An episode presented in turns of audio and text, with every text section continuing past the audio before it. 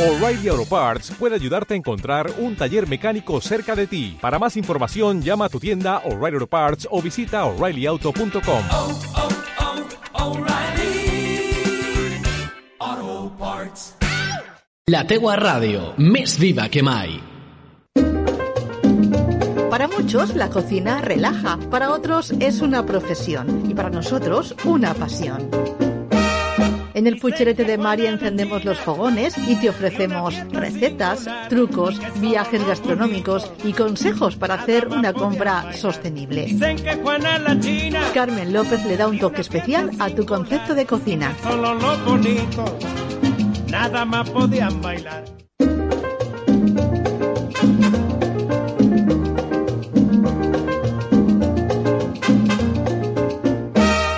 Dicen que Juana la Dio una fiesta singular y que solo los bonitos nada más podían bailar. Dicen que Juana la China dio una fiesta singular y que solo los bonitos nada más podían bailar. Entonces dijo la China, poniendo cara de mala, lo lindo para la sala, lo feo para la cocina. Hola, bienvenidos y bienvenidas al Pucherete de Mari. Yo soy Carmen López y como siempre es un placer compartir la próxima hora de programa con todos vosotros, oyentes de Radio Manises 105.7 FM, la Millor Radio, y también con nuestros amigos de la Sasa de Emisores Municipales Valencianes también, por supuesto, con todos los apasionados de la cocina que sabemos que cada día son más y en este programa tienen un lugar especial y son bienvenidos. En el control técnico, como siempre, tenemos locutando a nuestra querida Mónica Bello. ¿Qué tal? ¿Qué tal, Carmen López? Aquí estamos. De primavera, ¿eh? Estamos Sí, ya en sí, esa sí. estación tan chula, tan bonita. Yo he venido muy primaveral. ¿eh? Muy pretty tú. Sí, sí. Ujú, Muy guapa ella. Bueno, les contamos a nuestros amigos Venga, cómo, va. cómo pueden entrar en radio y participar, que nos encanta, nos encanta que, que nos digáis cositas y nos aportéis ideas. Bueno, pues tenemos muchas formas para hacerlo. La primera de ellas es a través del teléfono de la radio, que es el 96 153 1634. Si sois más de WhatsApp, pues nos podéis mandar un mensajito a través del 647 56 49 16. Si preferís las redes sociales, pues a través del Facebook de Radio Manises 105.7 FM y por supuesto también eh, a vuestra disposición los canales que eh, mi, mi web os ofrece como es eh, el formulario de, contacto y las entradas de www.elpucheretedemari.com, mi canal de YouTube en el que os espero con los brazos abiertos, el Pucherete de Mari. Redes sociales, Facebook, el Pucherete de Mari, Radio Manises 105.7 FM y, como no, por supuesto, a través de Instagram, donde me vais a poder encontrar como arroba puchereta. Pues en esa cuenta de Instagram van a poder ver, eh, creo que la foto de lo que hoy como receta nos vas a destacar, si no me equivoco, ¿no? Pues sí, es la última entrada o post que, que aparece en, en mi cuenta de Instagram. Y sí, eh, es una receta dulce que está muy buena, Que está muy rica. muy jugosa. Ah, ahora después diremos de qué Vale. se trata. Para acabar, porque antes tenemos eh, más temas que como siempre, Carmen, en el sumario destacamos. Pues sí, eh, ya sabes, mi, esa pasión mía también con todo aquello que tenga que ver con el espacio. Un poquillo friki soy yo por ahí, pero eh, ¿alguien se imaginaría que dentro de unos años, por ejemplo en el 2027, podría irse de vacaciones al espacio? Pues parece ser que va a ser que sí. Va a ser que sí, ya veréis. En seis años, ¿eh? En seis añitos, es que eso es ahí, al lado, al, al- al- vamos, a la vuelta de la esquina, como suele decirse. Eh, hablaremos también de algo que yo suelo hacer mucho. Ya sabes que yo soy congelator. Es verdad, pero que muchas veces hacemos mal. Eh, sí, a veces hacemos mal. Entonces, en este programa estamos para ayudaros a que lo hagáis bien, a saber cómo congelar y descongelar los alimentos correctamente. Hablaremos hoy de algo verde y es un condimento, el perejil. Vale. No le da mucha importancia al perejil. Pues la tiene. Y además, mucha, en la cocina mediterránea yo creo que es uno de los condimentos que más se utiliza. ¿Mm? Bueno, aunque hay un cocinero vasco que lo tiene por bandera. Es verdad, es verdad. Bueno, y para cerrar el programa, como siempre, pues tú ya las has adelantado. Hoy vamos a tener una receta dulce, concretamente unas magdalenas, que últimamente estoy yo muy magdalenera. ¿Estás muy de Castellón? Sí. vaya que sí, vaya que sí. Pues soy de Valencia. Y vamos a hacer unas magdalenas jaspeaditas, que bueno, aparte de bonitas, están deliciosas. Venga, pues empezamos ya mismo eh, con música que elige Carmen. Mira, hoy tenías antojo. Vamos Antojito. a escuchar para ambientarnos en ese, en ese espacio del que vamos a hablar ahora mismo.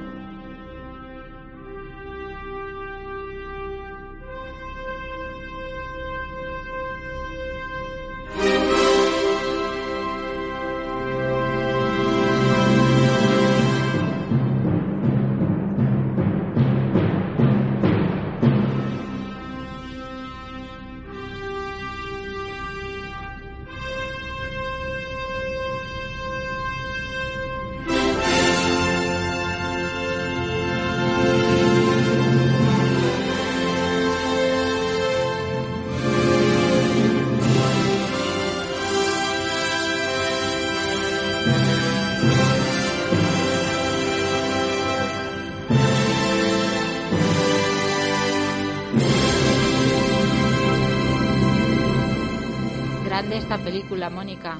Odisea del Espacio 2001 Ujú. de Stanley Kubrick.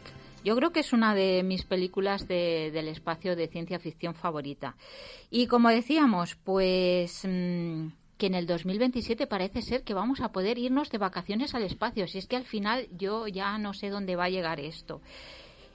Y va a ser gracias a un hotel que se va a llamar Voyacha Station. ¿Has visto mi pronunciation? ¿Qué te ha parecido?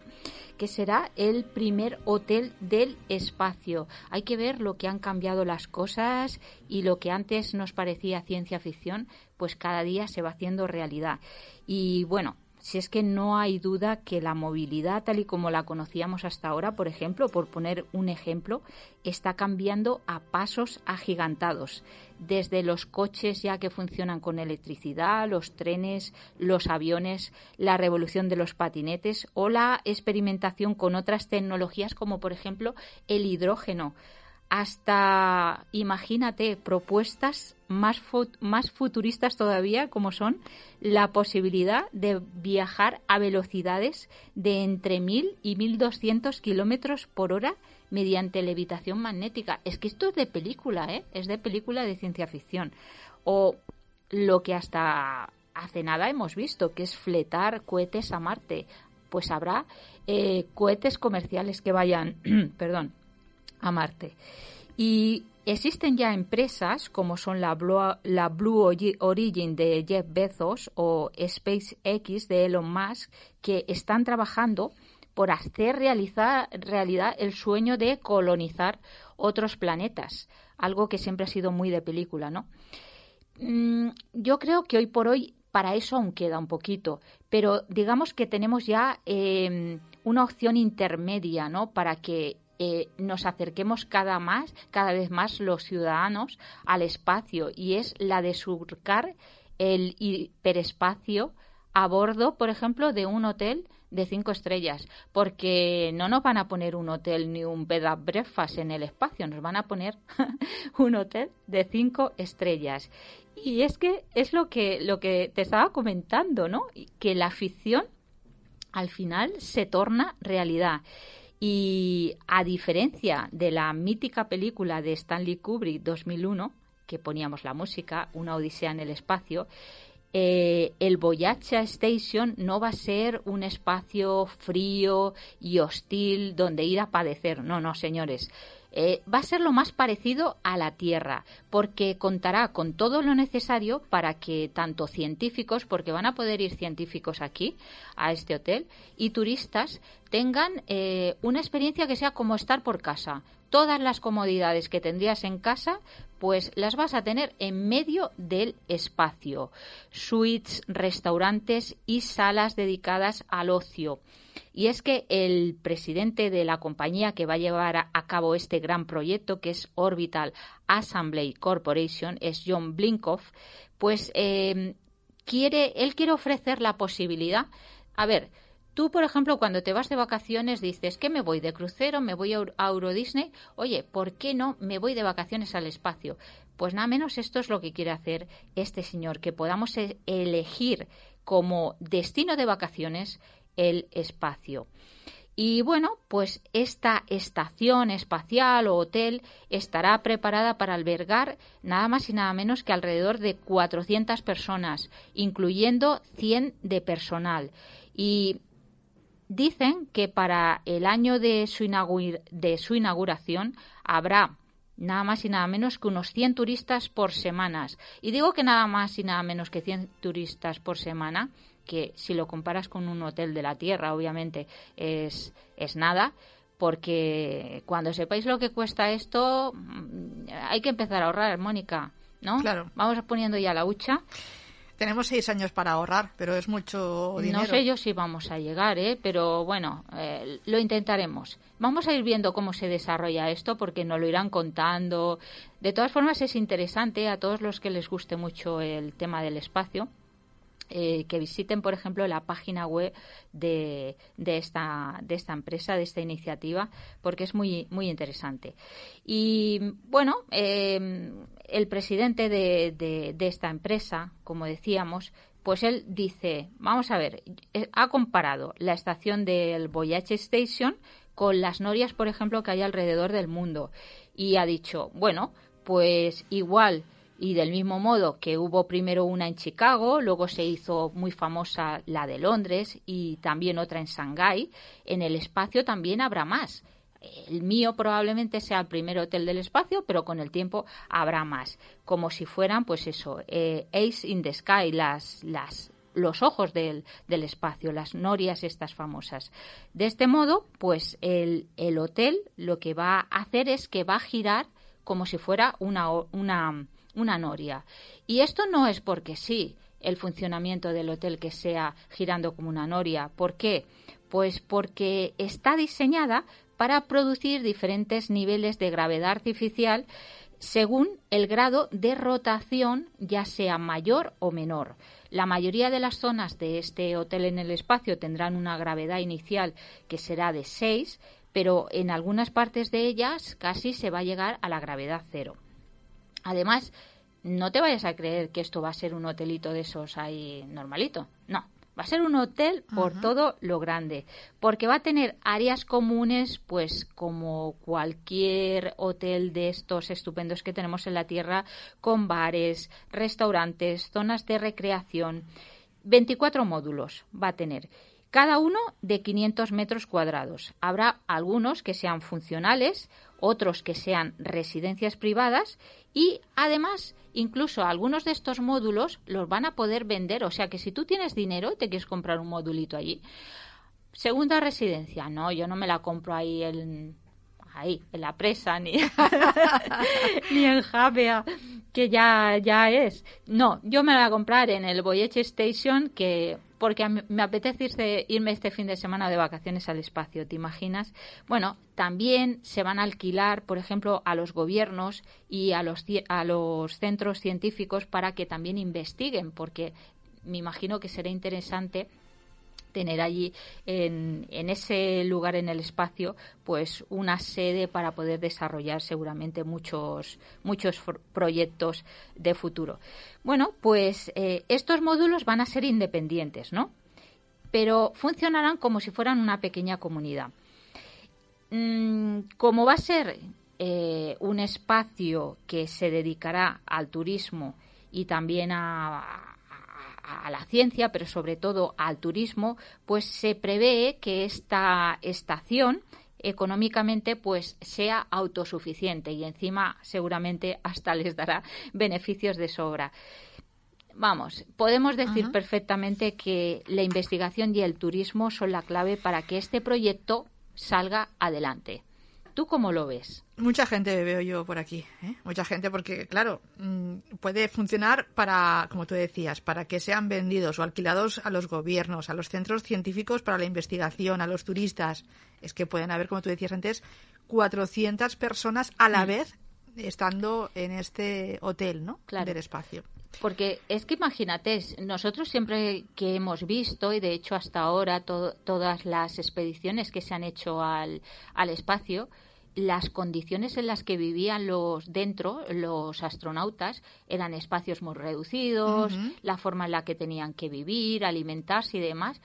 mm, por el tema es, eh, sobre todo de la gravedad, ¿no? Pero es que aquí se va a cre- recrear una gravedad artificial para que las condiciones sean iguales o prácticamente iguales que en la Tierra.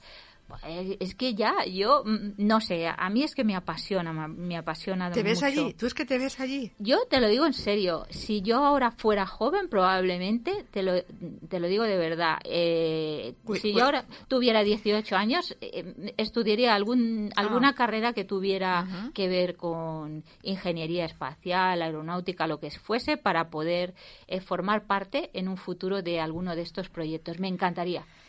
Bueno, Ya no, soy muy mayor. Oye, quizás si hacen hoteles, porque me lleven de cocinera o eso algo te iba a allí, decir ¿no? yo, También que yo es creo una que tienes la espinita esa de cocinar en el espacio sería Sí. para ti, ¿eh? Un Buah, sería- placer. Imagínate qué chefs contratarán aquí en, en, en estos. Es un hotel de cinco estrellas. Tienen que llevarse a, a chefs, eh, Mm. no a cualquiera, ¿eh? Probablemente hasta alguno con estrella Michelin, ¿no? Que- ¿Se querrán ir al espacio a Hombre, trabajar? claro que sí. Bueno, Pues, pues Ferran que ya no tiene el bully, pues puede... se vaya ¿eh? allí, ¿no? Que vaya allí a allí, hacer ¿te de imaginas? Em, háblame de eso un poco, de, de las comunidades, de, de cómo será allí la comida en esas alturas. Cuéntame. Ya, yo, yo es lo que te digo, pienso, ¿cómo serán las habitaciones, por ejemplo, allí? Va, eh, no sé, mm, dormir. Eh, hemos visto eso, ¿no? Pues eh, las naves que van lo- eh, los astronautas y demás que tienen que... Bueno, pues aquí no. Aquí, gracias, como decíamos, a la gravedad artificial, por ejemplo, las habitaciones van a estar equipadas con las mismas utilidades que un hotel en la Tierra, ¿no? Igual van a tener baños, duchas, lavabos. Eso sí, funcionarán con agua reciclada, que bueno, oye, hasta cierto punto también es muy sostenible, ¿no?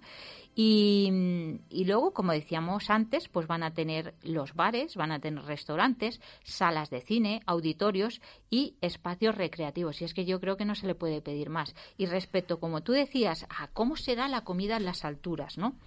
Pues eh, en principio ya nos dicen que van a tener dos restaurantes dignos de los mejores hoteles. Vale.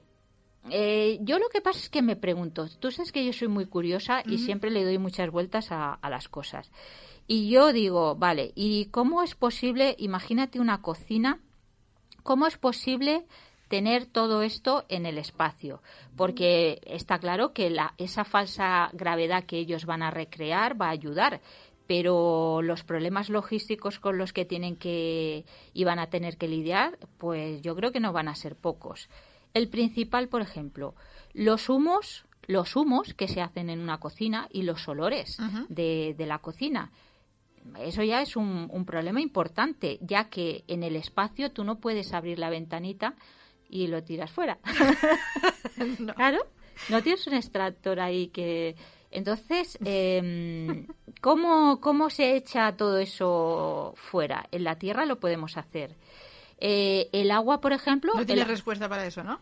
no, no, lo tengo. Ah, vale, vale, no, es que no, lo tengo porque no soy científica, pero me imagino que ellos Lo habrán pensado. lo habrán pensado cuando se meten en un proyecto de este tipo que yo no quiero ni pensar, no quiero ni pensar, el, o sea, eh, la cifra, los ceros que debe de tener el coste de este proyecto. Debe ser algo, eh, bueno, eh, brutal, ¿no? Además, el tema del agua. El agua necesaria la van a tener que llevar desde la tierra. Otra cosa es que luego allí, como en las habitaciones y demás, las reciclen, pero para la cocina para la comida la van a tener que llevar. Que, Claro. ¿Sabes? Sí, sí, sí. Un- cohete, o sea, es como hacer la compra en un supermercado y te lo llevan con el camioncito allí. Agua y todos los ingredientes. Claro, y, y todos todo. los ingredientes, porque se va a servir comida de, de verdad, como si fuera un hotel en, en la tierra. Bueno, yo, para mí, es un proyecto con muchas preguntas, muchas preguntas, pero yo, ya te digo, como decíamos, me imagino que los promotores de este ambicioso reto tienen todas las respuestas, ¿no? Para poder llevarlo a cabo y que sea el primer hotel rotativo en el espacio apto para centenares de personas del mundo, o tendríamos que decir del espacio. Y cuando te asomes por la ventanita verás el espacio ahí, ¿eh? Claro, Qué bonito. es que tiene que ser Un una experiencia. Vale, ¿cuánto cuesta esta experiencia y en qué año decías antes que se podrá realizar? 2027, seis añitos tenemos que esperar para que esto, en principio, si no pasa nada, salga adelante.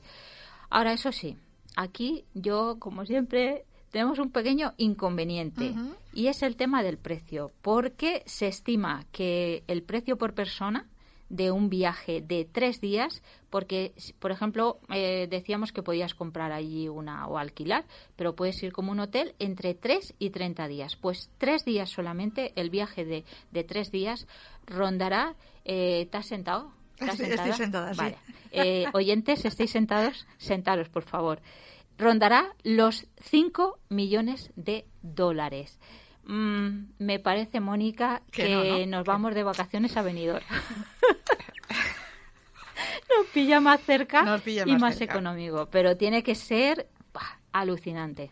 Bueno, esperemos en breve, ¿no? Eh, empezar a, a ver imágenes, Sí, noticias, noticias. Y, y cuando llegue ese año, pues nos acordaremos que tú y yo lo comentamos en este programa y esas cosas. Nosotros siempre por delante, dando las últimas noticias a, a los oyentes para que estén al tanto de, de todo lo interesante que se mueve en el mundo.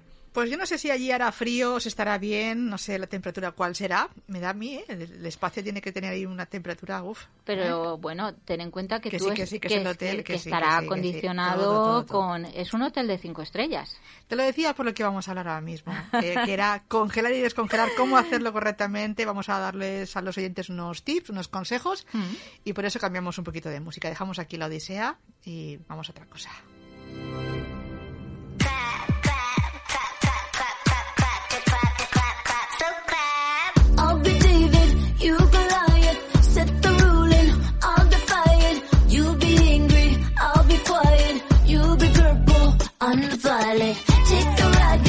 Lo hacemos siempre, eh, a veces todos los días, pero lo hacemos mal muchas veces. Hay que hacerlo correctamente porque nuestra salud también un poco depende, ¿no? De cómo congelamos o descongelamos alimentos en- eh, correctamente. Cuéntanos. Eh, sí, exactamente. La cuestión es esa. Eh, es uno de los métodos para conservar los alimentos a largo plazo eh, más efectivo. A mí, por lo menos, eh, mm, me parece genial.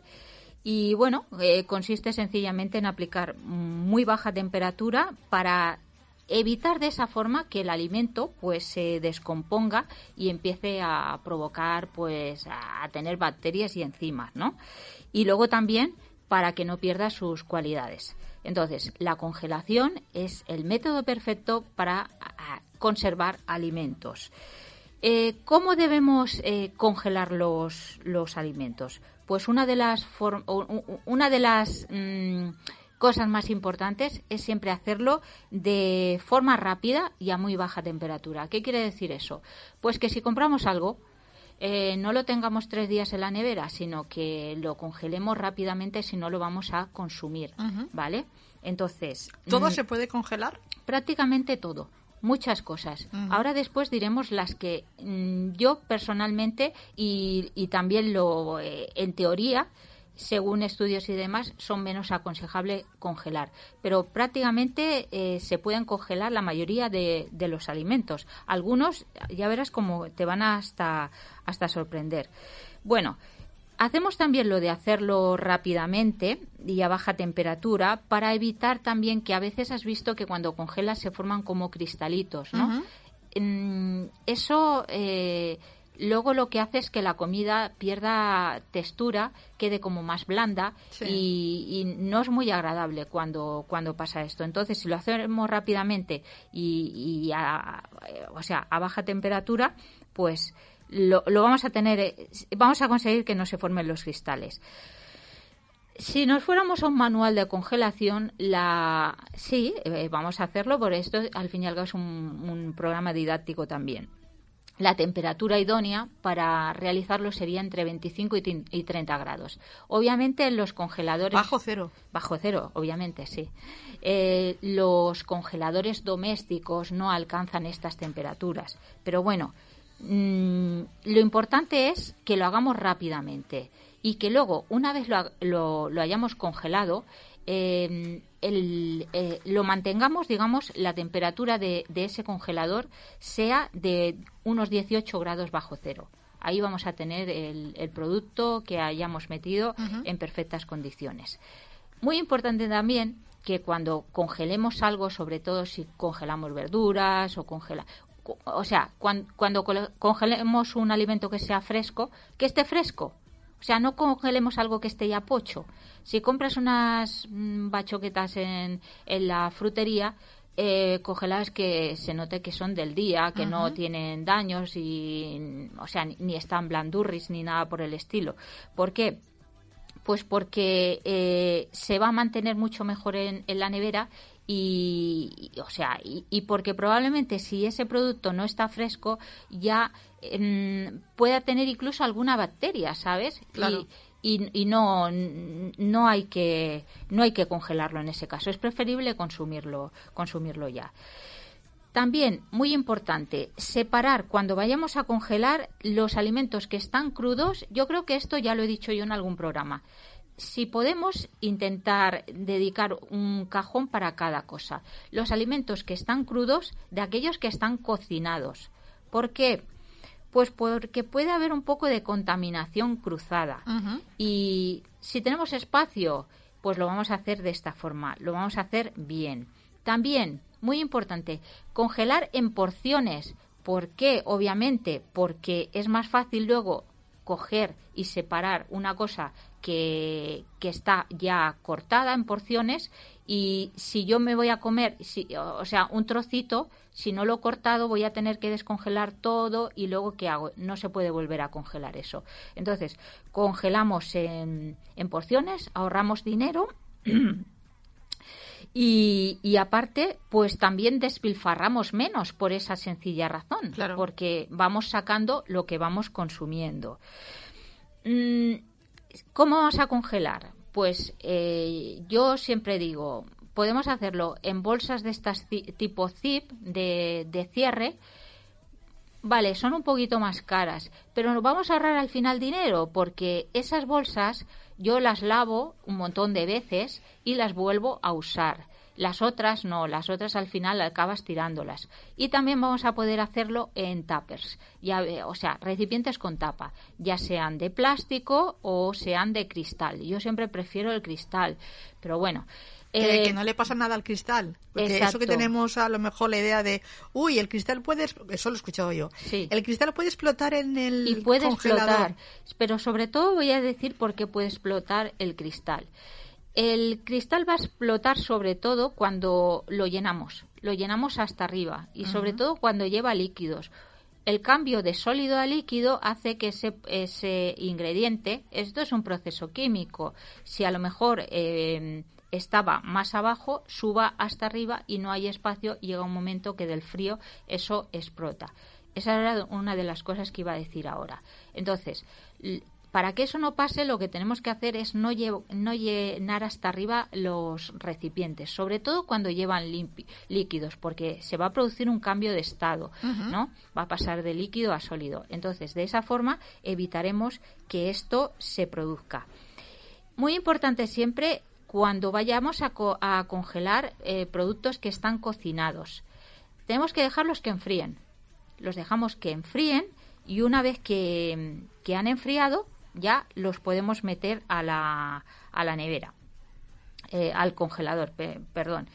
Y lo, una pregunta que, que siempre normalmente la, la gente suele, suele hacer. Dice, si yo he descongelado un, pro- un, un alimento, ¿lo puedo volver a congelar? No, no debe, eh, no debe eh, volverse a congelar, porque ahí estamos alterando ya y, ahora después lo, lo, explicaré con más detalle, pero no debemos hacerlo.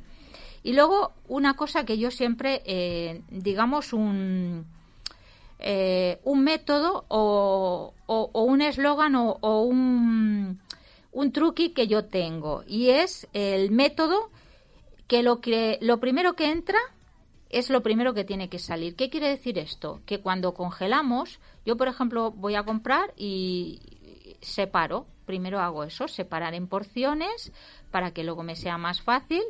Y hay que poner la fecha. Hay que poner la fecha a lo que congelas. Porque ¿qué pasa? Que luego te puede pasar, eh, hay, que, hay que ir gastando pues lo que tiene más tiempo. Luego, si no te puede pasar, pues que te, te encuentres alguna reliquia arqueológica, como en el Jurassic Park. Si te sale ahí un hueso de dinosaurio, ¿no? Un hueso no, pero te sale un trozo de algo que ya prácticamente no sabes ni identificar lo, lo que es por el color y todo que se ha quemado del frío, del tiempo que lleva en el congelador. Pues esto sirve eh, para que no nos pase esto. Esto sería, digamos, unas normas a grosso modo y básicas para, con- para congelar. Dime. Eh, una pregunta, porque tú hablabas de congelar con recipientes de cristal y también con esas bolsitas que son de cierre zip, que son muy prácticas. Hay mucha gente que pone papel de aluminio y lo con- congela lo que Sí. sea papel de aluminio. ¿Tú crees que eso es correcto? ¿Lo deberíamos de descartar? A ver, ¿O lo podemos hacer? Yo personalmente eh, no utilizaría el papel de aluminio para congelar, sobre todo si lo utilizas eh, primero porque no se va a quedar cerrado herméticamente. Entonces el alimento le va, va a estar en contacto directo probablemente con, con el aire con, que hay en el cajón del congelador, con otros alimentos y puede mm, eh, lo que suele pasar eso que a veces se quema, coger olores y yo eh, no, no congelo nunca con papel Vale. de aluminio. Además es luego muy difícil también quitarlo, porque se queda muy pegado a los, a los alimentos. ¿Y con papel film de este que es transparente? Sí, con, Ese pa- sí. con papel film eh, se puede congelar perfectamente. Vale. Lo único es que el, el film al final es lo de siempre. Vamos haciendo residuos, residuos, residuos plásticos y no se puede reciclar. Yo aconsejo lo de las bolsas de estas de cierre porque se cierran y se abren Claro. y las puedes a ver llegará un momento en que hay que tirarlas pero al plástico pero las vamos a usar yo las he llegado a usar pff, hasta 20 veces o más Vale. sabes No te lo digo porque a lo mejor hay gente que, que sí que hace lo que Mm. te estoy comentando yo y si no lo destacamos igual dice, ah, pues lo haré bien o lo haré mal, pues lo comentamos y, y- y ya está. Pues aunque sean un poquito más caras, eh, que no es mucho, vale la pena utilizar este tipo de bolsas. Vale. Pues Hemos hablado de cómo congelar alimentos correctamente. Vamos a hacer el proceso inverso, ¿no? Vamos a vamos a descongelar. a sí. descongelar alimentos correctamente. ¿Cómo tenemos que hacerlo? Bueno, pues tú qué crees que Ya está. descon- Claro, esto yo quiero que tú Examen. me digas examen. ¿Tú Venga. qué crees que que es mejor descongelar a temperatura ambiente? ¿Es lo correcto o hay que hacerlo dentro de la nevera? Dentro de la nevera. Muy bien, mi chica, claro que sí. Hay que hacerlo dentro de la nevera lentamente. Y cuando lo pongamos, eh, ponerlo, eh, a ver, no lo pongamos, por ejemplo, ese, ese alimento que estamos descongelando encima de algo que tengamos en la nevera o algo así, porque no, porque puede haber también ahí una contaminación cruzada y porque luego eh, cuando, cuando descongelas algo, pues va a soltar seguramente un poco de agua. Pero esto es lo que se llama tener previsión. ¿vale? Eso es lo que Claro. deberíamos de hacer. Pero como no lo hacemos porque vamos con prisas, decimos, ay, el trozo de no sé qué que quería tal, pues directamente, ¿qué Al- hacemos? Cogemos del congelador y que se descongele a temperatura ambiente Ya. o al microondas. También es otro proceso. Pero eso no es lo correcto. Hay que pensar, mañana qué voy Claro. a comer o qué voy a cenar y lo sacas a la nevera, ¿no? A la parte... Claro, pero esto, si te das cuenta, es todo en la línea de lo que siempre aconse- hemos aconsejado en este programa y es la planificación de los menús semanales. El que no vayamos a salto de mata. ¿Por qué? Porque ahorraremos dinero, porque comeremos mejor, lo de siempre. vale. Entonces, Vamos a hacerlo bien, en Venga. la nevera. Al menos vamos a saberlo y luego ya Claro. a- lo aplicamos, pero que lo sepamos. Sí. me- al menos. Luego, por ejemplo, cuando descongelemos cosas que van a, eh, al descongelarse, soltarán agua, como la carne, el pescado y demás, ponerlo sobre un recipiente que los venden que tenga rejilla. ¿Vale? Porque así el caldo cae bajo y no está en contacto con el alimento que estamos eh, eh, descongelando, ¿sabes? Otra cosa muy importante también es que cuando descongelemos algo no lo dejemos tres días en la nevera porque eso ya está para tirar. Hay que comerlo a las, en ese día, en las 24 horas siguientes a, a las, a la descongelación. Y luego que sepamos también que hay alimentos que no hace falta descongelarlos para prepararlos, como puede ser, por ejemplo, unas verduras que las puedes hacer directamente, echar congeladas. Y lo que decíamos, o no sé si lo has comentado tú, si se podía volver a congelar un alimento que se había descongelado. No, no porque eh, por razones de salud y de sabor. La principal la de salud y es que cuando lo descongelamos eh, empiezan se activa de nuevo el, proceso de, de, digamos de maduración y descomposición de, de ese alimento. Entonces ahí empiezan ya a germinar los microorganismos y además la comida cuando se descongela se estropea mucho más rápida que si está recién comprada. Y, bueno, si encima lo volvemos a, a congelar, pues ahí se multiplican los gérmenes y la segunda descongelación, el proceso de estropearse va a ser muchísimo, pero muchísimo más rápido. O sea que si sacamos algo no lo comemos y si no, no lo saquemos. Luego, en lo que se refiere al sabor, pues porque eh, va a perder eh, sabor, va a perder textura, el color también lo pierde muchas veces porque el frío también quema las, las verduras, sobre todo y esto, y porque eh, o sea, no, no tenemos, o sea, va a perder muchísimas propiedades ese, ese alimento. Y congelar, tú me decías, ¿qué se puede congelar? Pues se puede congelar prácticamente todo. Las verduras especialmente, y tú sabes que cuando vas a la zona de frío de cualquier supermercado, verduras, además no pierden propiedades para nada, porque no hay que hacerle ni añadirle ni aditivos ni conservantes. El conservante es el frío. La única excepción de verdura que no podríamos congelar serían las que utilizamos en las ensaladas. Porque sabes tú que si tú congelas una lechuga, un tomate, un pepino, luego es un Que no, que no. Iba a decir, no voy a decir lo que parece porque no son horas y suena mal, pero parecería un, un blandi blandi de esos que jugaban los niños, repugnante, pues una cosa así. La fruta también se puede congelar. Y de hecho yo aconsejo, por ejemplo, si la vamos a utilizar para hacer batidos, smoothies, Claro. si, si vamos a hacer helados, va genial tenerla congelada. También venden, ¿no? O sea, la Claro. piña congelada o Todo. frambuesas pues o podemos, arándanos. podemos hacerlo nosotros y seguramente también, nos también, salga también, pero que me refiero barato. que eso sí, Sí. pero que me refiero La que, venden, que- que claro. también la venden, que no es una cosa extraña. Que Y, y además ahora, por ejemplo, que ya viene el buen, estamos ya en primavera y Mm. empiezan a toda la fruta, ay, me encanta la fruta de ahora. Y empieza, por ejemplo, ahora ya las fresas que estaban carísimas, pues empiezan ya a bajar de precio. Y bueno, yo hay veces pues que digo, ah, pues si es que me llevo una caja. Pero claro, son, es fruta que es muy perecedera. Esto es un ejemplo. Puedes hacerse con otras frutas. Entonces, ¿qué puedes hacer? Como no te vas a pegar un atracón de fresas, pues puedes coger y congelar parte. Muy bien. ¿Cómo lo vamos a hacer? Siempre lavándola, lavamos la frutita y luego cogemos, la cortamos en trocitos y en bolsitas de estas de zip, por ejemplo, y al, y, y al congelador. El pescado también se puede congelar, pero ojo con el pescado, muy fresco, muy fresco. Ya sabéis, ojos brillantes, agallas rojas, si no, no lo congeléis. Las carnes, de igual manera, también se pueden congelar. El pan, que ya sabes que yo soy bueno, Panera. panera y congelo de pan porque como hago mucho lo tengo que congelar perfectamente además en rodajitas luego lo sacas lo dejas descongelar o lo, o lo tuestas está divino que decía mi padre El, divinísimo el pan, el pan, por ejemplo, hablando antes de descongelar, no lo pasamos a la parte de la nevera. No el directamente pan lo sacas fuera lo sacas el fuera. pan se descongela muy rápido si lo has cortado en rodajas te digo Vale. yo que en cuestión de minutos Lo digo porque antes hacíamos esa aclaración, pero Sí, el pan no. Pero el pan no es necesario. Respecto a otros alimentos que decíamos que, ¿Qué otros alimentos se pueden congelar? Tú sabes que yo siempre lo, re- lo recomiendo en el programa cuando hacemos un bizcocho, magdalenas y demás, si no las vamos a comer todas, congeladas. Partimos en raciones y congelados. Podemos congelar aromáticas, podemos congelar caldos, masas, eh, en fin, muchas cosas. Y lo que tú me preguntabas antes, ¿qué no, qué no debemos congelar?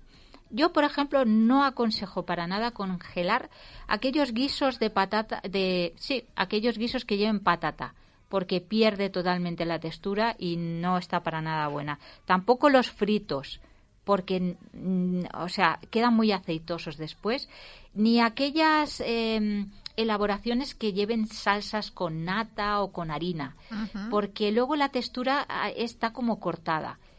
Y tampoco, personalmente, sé que mucha gente lo hace, pero yo para nada, no me gusta nada, nada, nada. Eh, es verdad, eh, comprobarlo.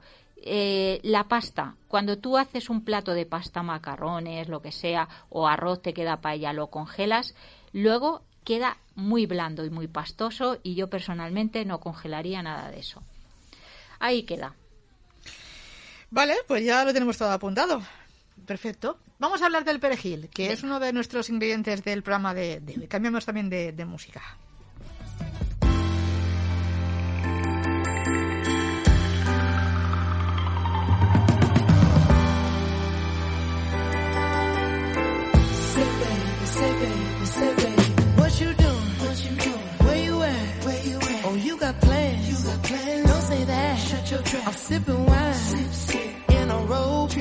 Antes nos olvidaba comentar también eh, una cosa que me ha venido a mí a la cabeza. eh, cuando vayamos a comprar congelados, eh, compramos también esa bolsita, ¿no? Que también nos ayuda Mm. de- del el trayecto hasta llegar a casa para que se conserven bien los alimentos, ¿no? En esa bolsita Sí. eh, Yo no creo sé, que es térmica, ¿cómo se dice? Sí, térmica es una buena inversión. Hay carritos de la compra que llevan Eh, te he pensado, te he pensado. esa, bols- esa bolsita térmica. Bueno, el, el perejil, eh, muchos, en muchos, eh, estoy hoy, en muchos, muchas paradetas de los mercados lo regalan. Sí. A mí me da pena, pero bueno, a veces lo compras, ¿no? Pero a veces Pues te voy a decir una cosa, mira, es una razón también por la que ir al mercado, aparte de que te atienden de maravilla y a las fruterías, porque te regalan el perejil. Yo, por ejemplo, a mi frutero siempre le pido perejil. ¿Pero por qué lo regalan? Pues porque, porque ha sido costumbre. Antes hasta en los supermercados tú ibas al- a la pescadería y sin pedirlo te daban un manojo de perejil y ya está. Ahora los supermercados, si quieres perejil, lo tienes que pagar. Claro. ¿Qué te parece? que, no sé. Y mi frutero me le pido perejil y me da un ramo que yo no sé si es que se piensa que me voy a casar o qué. A la ofrenda te vas. o que me voy a la ofrenda porque me da un pedazo de ramo de perejil que no veas. Bueno, una bomba de vitaminas que es el perejil y que debemos consumir y de hecho se consume mucho en la cocina mediterránea y más que lo deberíamos de usar por lo bueno que es. Ya decíamos antes que hay un cocinero muy famoso que siempre tiene el perejil como bandera. Y, y bueno, que Por, oye, algo, se- por algo será, ¿no? por algo será, exactamente. El perejil también se puede congelar, sobre todo, como decíamos, cuando vas al frutero o al mercado y te da ese manojo de perejil. que- porque, ¿sabes qué pasa? Que es, es, si no se estropea fácilmente, y es una pena, ¿no? Es una pena que se estropee. Entonces, eh, hablábamos antes de congelación, pues podemos. O cortamos y las hojitas las ponemos enteras tal cual eh, en una bolsita.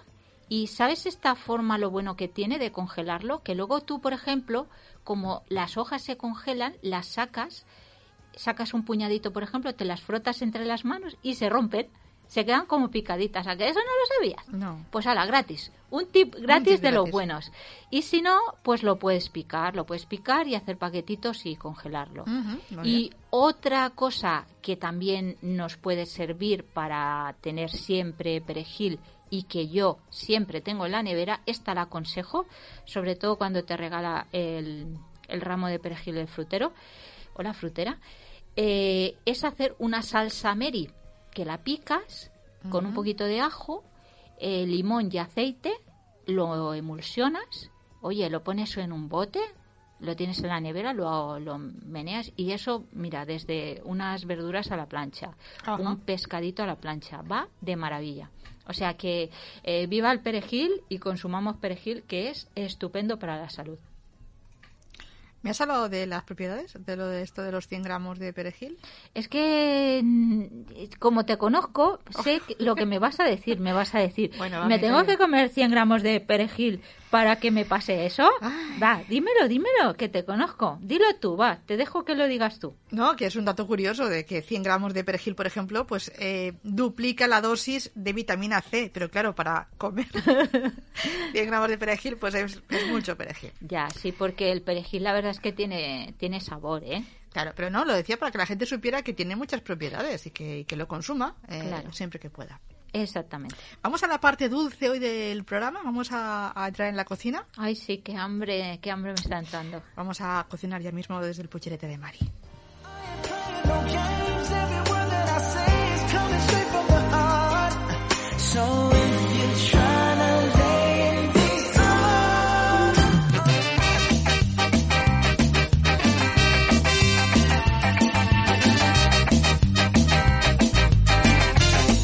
Le ponemos ritmo porque con ritmo podemos hacer la receta de hoy eh, y bueno, pues para desayunar, para merendar, ese toque dulce que a veces nos pide el cuerpo. Todo momento, hasta con el café. Oye, es que qué buenas están. Qué buenas están las magdalenas caseras, que no compréis magdalenas en el súper, que llevan muchas cosas raras. Y, esto, si es que esto es tan rico, tan fácil de hacer. Así que vamos a hacer unas magdalenas jaspeadas de chocolate. Son jaspeadas por los fideitos de chocolate. La receta la vais a poder ver en mi canal de YouTube, El Pucherete de Mari, al que os invito a venir, porque últimamente, vamos, estamos, estamos que lo tiramos. Tenemos, ¿Estáis creciendo? Estamos creciendo mucho Muy bien. y además, no quiero hacer spoiler, pero vienen unas recetacas, unas recetas que, que, que vamos, son la pera. Vamos ya con nuestras magdalenas y os digo los ingredientes que vamos a necesitar para hacerlas. Pues 210 gramos de harina común o todo uso, la normal que encontramos en los supermercados. Cuatro huevos tamaño L, si pueden ser camperos porque estarán más ricas, 160 gramos de azúcar, 60 mililitros de leche que podríamos sustituir por una bebida vegetal, 175 mililitros de aceite de oliva suave, 100 gramos de fideos de chocolate que los encontramos en cualquier súper ahora, eh, 5 gramos de levadura de repostería, que es una cucharadita de postre, o polvo de hornear o polvo impulsor, como se le llama en los países de, de Latinoamérica, y unas gotitas de vainilla. Con esto nos vamos a marcar unas magdalenas espectaculares. Y lo primero que haremos será batir los huevos con el azúcar hasta obtener una mezcla cremosa. Mejor con una maquinita, ¿eh? Porque Vale, no con el tenedor ni con la varilla, sino con Sí. la maquinita nos va a cre- nos va a hacer esa Claro. mm, mezcla, ¿no? Más Sí, homogénea, es como que queda más cremosa y Ajá. como que crece. Y eso es lo que nos interesa también Vale. para meterle aire a estas magdalenas. Bueno, pues cuando ya tenemos eh, conseguida esta mezclita tan cremosa, vamos a mezclar el aceite con la leche y la vamos a incorporar a la mezcla anterior en forma de hilillo, batiendo con la batidora. Después cogeremos y tamizaremos la harina con la levadura. Tamizar con un, es con un colador, no necesitamos aquí ningún. ¿Por qué se tamiza? Pues eh, el de sí, te lo voy a decir. La tamizamos para eh, quitar los posibles grumitos que pueda tener la o impurezas la harina y para que se airee. Entonces va a quedar como más Sí. suelta y la magdalena va a quedar todavía más copetosa, más mm, mullidita y más maja, ¿no? Muy bien. Bueno, pues hacemos esto. Eh, la añadimos aquí a la mezcla de líquidos y con, con la misma batidora. O sea, aquí no hace falta. la- lo, lo mezclamos hasta que consigamos que se ha incorporado totalmente a los líquidos. Bueno, luego el truqui del almendruco. Espera, Es- espera, espera. Antes del truco, la vainilla, ¿no? Sí, perdón, perdón. Unas gotitas de, vainilla. Unas gotitas, o si queréis podéis echar más. Pero a mí unas gotitas me, me valen. eh, encuentro que es el- lo ideal. Ya tenemos esta mezcla, tenemos ya nuestra masa. Pues lo que vamos a hacer no va a ser ir al horno ya, sino que la vamos a dejar reposar en la nevera tapado con un paño. La masa 30 minutos. Esto le va a dar power a tope para que las magdalenas suban, vamos, como un cohete. Pues nada, 30 minutitos y un poquito antes de que pasen los 30 minutos, cogemos y encendemos el horno. El horno a 250, ahí, a toda, a toda leche. Calor arriba y abajo. Sacamos la masa y nos falta por añadir los fideos de chocolate. Los vertemos en la masa y esto sí con una espátula o con una cuchara mezclamos para incorporar y que se repartan bien por toda esa masa. Después ponemos en un molde de estos eh, metálicos, metemos las cápsulas de las magdalenas y vamos repartiendo sobre ellos la masa. Salen bastantes, ¿eh? salen unos, unas 18 magdalenas. Nunca hay que llenarlo hasta arriba del todo el molde porque si no se nos van a desbordar. Tenemos que dejar, mm, o sea, poner un poquito más de la mitad, como un dedo, que nos quede un dedo hasta arriba. Una vez ya tenemos toda la masa repartida, espolvoreamos con un poquito de azúcar. Si no quisiéramos poner azúcar no pasa nada. Pero bueno, oye, queda Le da un toque. que le da ese toque tan, tan apañado, ¿no? Y ya metemos nuestras magdalenas al horno y bajamos el horno que lo teníamos a 250 grados, lo teníamos en el infierno, lo bajamos a 220 grados. Las vamos a tener ahí 15 minutos. Yo os aconsejo eh, casi cogeros una silla y como la tele. Sentaros allí porque es que eso es un espectáculo. Va viendo, va, total son 15 minutos. Eso Descansa, te sientas ahí y descansa. Así que te pone la Y musiquita empieza a oler. mm, y vas bien, viendo vas viendo ese proceso maravilloso de cómo va subiendo subiendo y cómo se va haciendo ese copete una maravilla una experiencia religiosa como decía que Las sacamos, las dejamos enfriar y listas. exacto las dejamos enfriar un poquito sobre una rejilla y no las dejemos demasiado dentro del molde metálico en cuanto ya no quemen mucho las sacamos de ahí ¿por qué?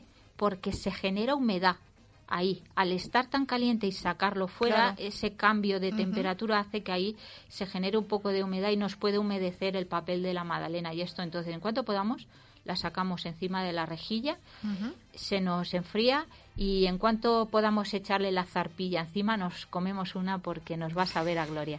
Pues eh, la apuntamos. eh, estás tú muy, no sé, eh, muy dulce últimamente. Pero, Sí. pero, que, pero quiere decir que esto es rápido de hacer, que no es un Súper rápido. plato muy elaborado, en plan No. de... Oye, Súper rápido, enseguida- súper fácil y además es que merece la pena porque 100% caseras, oye. Nos tenemos que ir, pero antes recordamos que aún pueden votarte la receta de las nueces, ¿no? Si no me sí, equivoco. sí, sí. En el Facebook de la radio está el enlace para que voten la receta de Bimi con nueces del pucherete de. Ujú. Que, bueno, no queda mucho, ¿no? Para votar. No, hasta el 25. Ah, bueno, pues eso ya está ahí. Pues que voten y así Carmen que salga elegida como la Eso, receta eso. fantástica con, con nueces, que la dábamos la semana pasada. Sí. Pues sintonía que ya suena, Carmen, nos tenemos que ir. Qué pena, nos vamos, pero la semana que viene estamos aquí, ¿eh? Un beso para todos. de una fiesta singular